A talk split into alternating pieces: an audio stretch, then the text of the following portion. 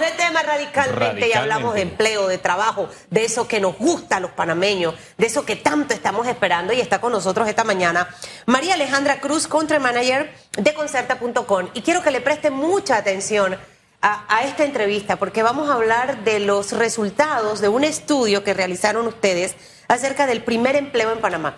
Y yo le decía a María Alejandra, yo no hago, a mí me encantan las encuestas, los análisis, toda la data, me encanta. En base a eso yo tomo decisiones, hasta en mi vida personal. Dice mi esposo que soy, eh, ay, se me acaba ya la palabra, eh, que, las emociones las guardo y soy más de números, pero al final creo que es allí donde a veces tenemos que enfocarnos.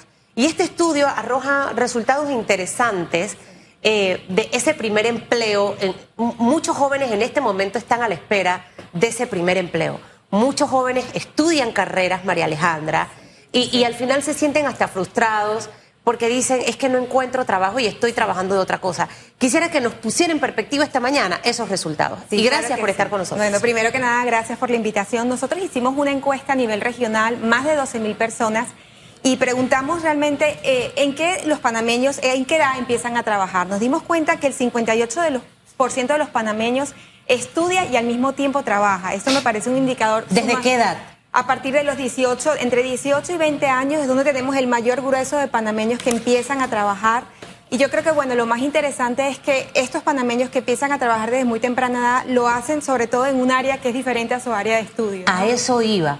Porque uno se encuentra muchachos que estudiaron mercadeo y están en recursos humanos. O fondo de recursos humanos y están en otra cosa. O sea, ¿qué porcentaje de esos jóvenes de 18 a 20 años que empieza a trabajar mientras estudia realmente hace una educación dual? Es decir, si estudio Contabilidad, estoy trabajando en el área de contabilidad de una empresa. ¿Cuántos sí y cuántos no? Mira, fíjate, solamente el 37% realmente trabaja en su área de estudio.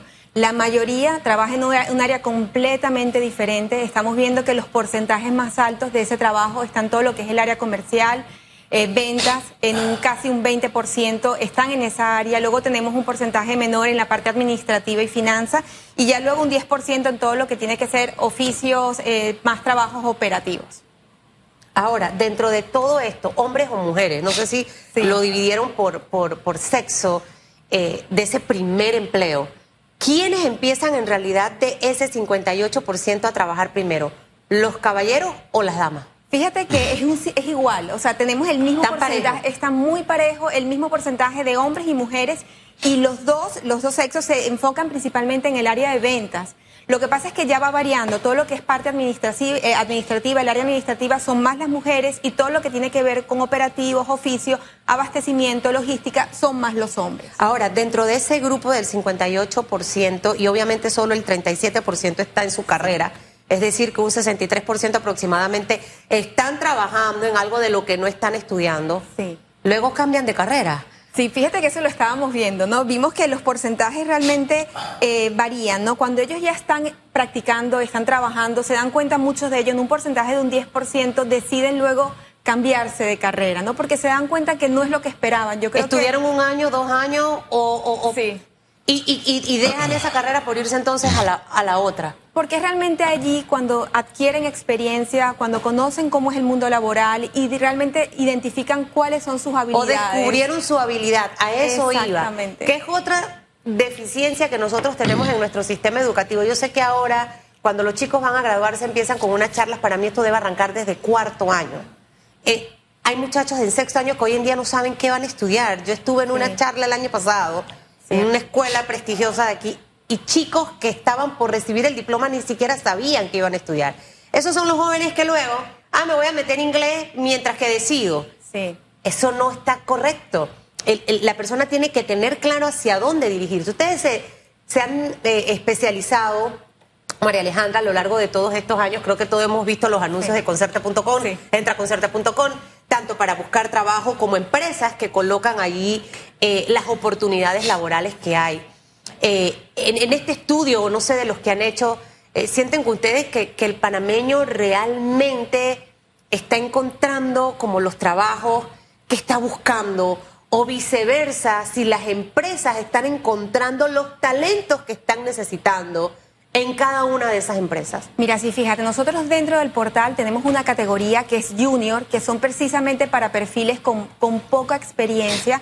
Y además nosotros también eh, dentro de la campaña que hacemos vamos a las universidades y les enseñamos a los estudiantes cómo hacer su hoja de vida, cómo presentarse ante una entrevista. Invitamos también a las empresas a que participen también en las universidades para poder hacer ese primer contacto con los estudiantes y poder darles como esa oportunidad ¿no? de, practicar y de tener ese contacto para luego incorporarse al, mercado laboral. ¿Han medido ustedes en qué medida o en, la realidad si hay sintonía entre el mensaje que le estamos enviando a los jóvenes y las necesidades de los jóvenes? Se lo planteo de otra forma. Usted no tiene idea la cantidad de jóvenes y personas que nos escriben a diario, necesito un trabajo. Entonces uno los orienta, le dice, mira, búscate en tal lado, haz tal cosa, tal cosa. Hay otro que nada más le decimos, voy a orar para que el Señor te provea. Entonces yo siento que hay como un espacio, como un hueco entre el que tiene la necesidad y las ofertas. ¿Qué es lo que está pasando allí? Mira, yo creo que ahora, hoy en día, con todo el tema de la inteligencia artificial que viene, yo creo que hoy en día los talentos tienen que prepararse en todo lo que es el área de tecnología.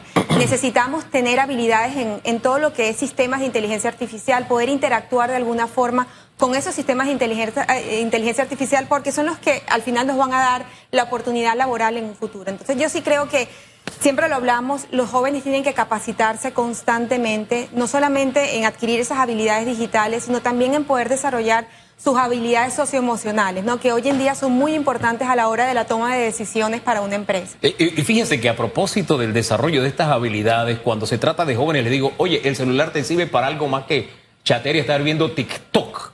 Y siento que es un tema en el que también tenemos que adentrarnos a estudiar qué está pasando porque tienes la herramienta en la mano para comerte el mundo, pero estás metido en TikTok. Que, o sea, yo no soy un amargado, yo me divierto, hombre, yo uso redes sociales. Pero ocurre un poco lo que nos decían de la pequeña y mediana empresa, que se utilizan los celulares, etcétera, en un 80% para divertirse en vez de una herramienta para avanzar. ¿Qué es lo que pasa allí también, ese desfase? que a propósito no es solamente propio de Panamá. Sí, yo creo que esto va a ser progresivo, ¿no? Yo creo que ahora con todo lo que estamos viendo, por ejemplo, lo del chat GPT es un ejemplo claro donde ahí tenemos acceso a un montón de información. Lo estamos viendo ya hoy en día donde a partir de ahora yo creo que cada vez más los estudiantes van a tener que tener acceso van a tener acceso a esa información, a esa inteligencia artificial que al final los va a dar muchísimas herramientas para poder no solamente aprender, sino también para poder prepararse para el mundo laboral y darle más promoción y refuerzo eh, precisamente a temas como la, la de elevar un poco más el tema del ITSE, por ejemplo. El instituto, eh, este técnico que tenemos en Tocumen, sé que en mis vacaciones vino aquí la directora, me hubiese encantado haber estado en esa entrevista. Anoche precisamente, yo no, no sé, tengo una conexión muy fuerte con todos los millennials y centennials y a todo el que pueda le digo, no estudies más para ser abogado, no estudies más para ser contador, no estudies más para, es que quiero ser periodista como tú, eh, producción de televisión. No. O sea, la inteligencia artificial, señor y señora, que me ve usted que es adulto, empieza a documentarse porque ya esto ya llegó. Ya llegó. O sea, sí. Solo para ponerles varios ejemplos. Facebook va a desvincular a 10 mil personas 10 mil personas ya han anunciado. Disney y ESPN va a desvincular alrededor de 7 mil personas, 7 mil, 7 mil personas. Solamente en estos últimos días CNN está desvinculando personal, está cambiando su sede a México. Y cuando tú empiezas a estudiar te das cuenta que la tecnología está jugando un papel fundamental en los grandes negocios. Entonces, ¿Por qué voy a seguir estudiando las carreras tradicionales? Ya tenemos que cambiar de patrón y empezar a darnos cuenta. Yo no sé si a través de, la página de Concerta uno también se puede dar cuenta ¿Qué están buscando hoy en día las empresas? 100%. Mira, nosotros dentro de la página tenemos muchos avisos de tecnología. Lo estábamos viendo recientemente, lo vi en un anuncio que hizo, por ejemplo, Tesla, que está en este momento con los robots dentro de sus instalaciones y que ya esos robots están preparados para realizar tareas repetitivas, tareas administrativas. ¿Qué está pasando? Pero también Tesla está contratando ingenieros del software para poder desarrollar esos sistemas de inteligencia artificial. Entonces, eso de alguna otra forma nos indica que por ahí va el camino. Necesitamos más ingenieros del software, más analistas de sistemas de inteligencia artificial, más consultores de inteligencia artificial, porque por allí va el crecimiento, yo creo que por allí van las oportunidades. Entonces, eh, dentro de la página tenemos muchas oportunidades en el área de tecnología y cada día más son más las empresas que requieren talento joven que haga carrera dentro de sus organizaciones y también requieren perfiles muy técnicos para todo esto que viene de la Es amigable, o sea, el poder encontrar esas opciones que en este... Hay una cosa, María Alejandra, que es una realidad. Ahorita mismo mucha gente está desesperada por conseguir trabajo, como le decía Hugo.